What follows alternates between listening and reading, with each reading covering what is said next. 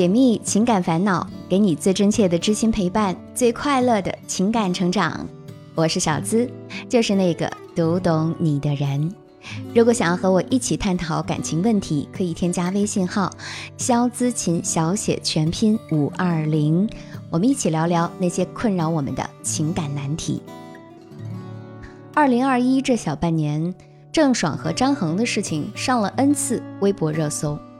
四月二十六号晚，张恒曝光了他和郑爽以及爽爸爽妈的聊天记录，还有音频录像。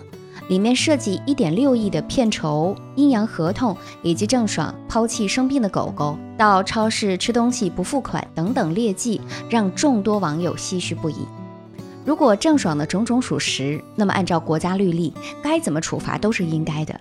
毕竟，即使明星也不能触碰法律底线。可我们从郑爽和张恒的感情角度出发，想想哇，这真的是谈了一场致命的恋爱啊！两个昔日的恋人。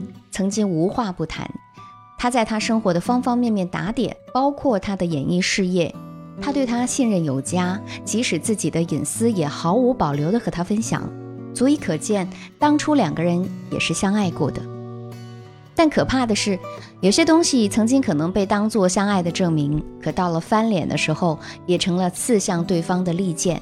你不让我好过，我也让你栽得更快很准。真可谓分手见人品，更见人性。恋爱谈不好，真的会万劫不复啊！有人说，一段好的恋爱关系是平衡的，能够相互滋养；而一段不好的亲密关系则会相互消耗。比如，在一段关系当中，如果两个人处理矛盾的方式只会用争吵、冷暴力等等来解决，那么双方都会陷入到糟糕的体验中去，影响正常的学习或工作。而如果其中一方能够引导另一方用更好的方式去解决，那么他们就会更快乐，还可以用吵架省下来的时间去创造更大的价值。倘若两个人都很擅长处理关系中的问题，那么一加一大于二就会成立。所以，想要一段好的恋情啊，我们应该避免和以下这样的恋人在一起，比如第一，不懂得沟通、遇事埋怨、冷暴力的人。从郑爽和张恒的相处过程当中，其实我们经常能看到郑爽被打压。真人秀很多时候，郑爽都有近乎讨好的行为，而张恒作为她的男朋友，一开始就应该知道郑爽是缺爱的，他需要她的认可，可他并没有给他足够的耐心和安抚，还动不动会冷暴力。对于我们普通人也是一样，生活中总是会有各种各样的麻烦。如果遇事就知道抱怨和无视，那么积累的矛盾就会越来越多。即使再爱，也会有被拖垮的那一天。第二，从来不夸你，即使你做的再好，也能挑出毛病的人。有些人明明很优秀，可到了恋爱中，就总觉得自己不够好，或者配不上对方。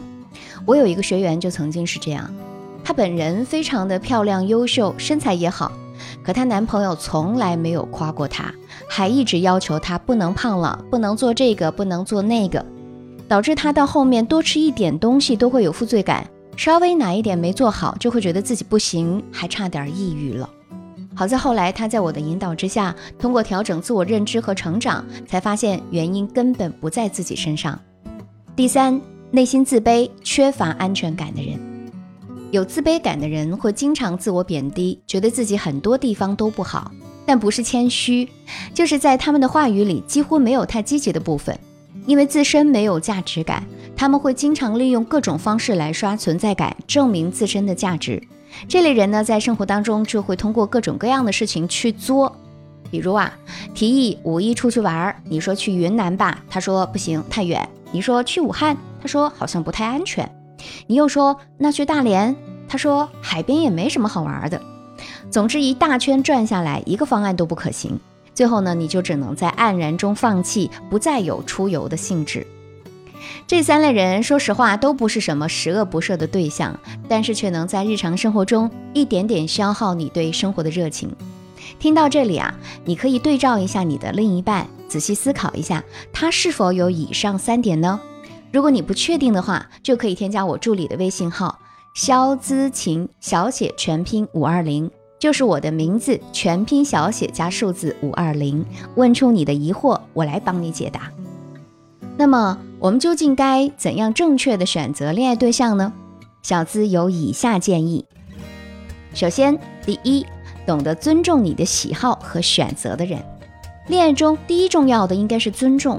一个真正爱你的人，他不会强求你做不喜欢的事情，但却愿意和你做你喜欢的事情。但这一点应当做一个长期考察的过程。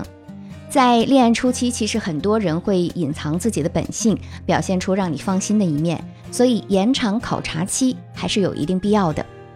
所谓靠谱，并不是那种霸道总裁小说中的“我养你”，而应该是即使跨越千山万水，我也愿意与你并行的绵长情谊。